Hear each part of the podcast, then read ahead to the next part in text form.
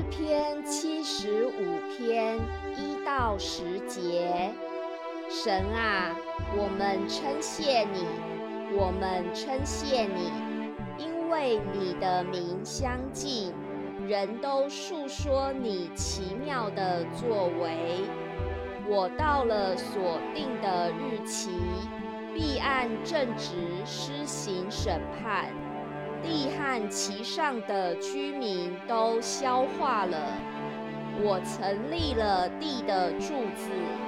我对狂傲人说：“不要行事狂傲。”对凶恶人说：“不要举脚，不要把你们的脚高举，不要挺着颈项说话，因为高举非从东。”非从西，也非从南而来，唯有神断定。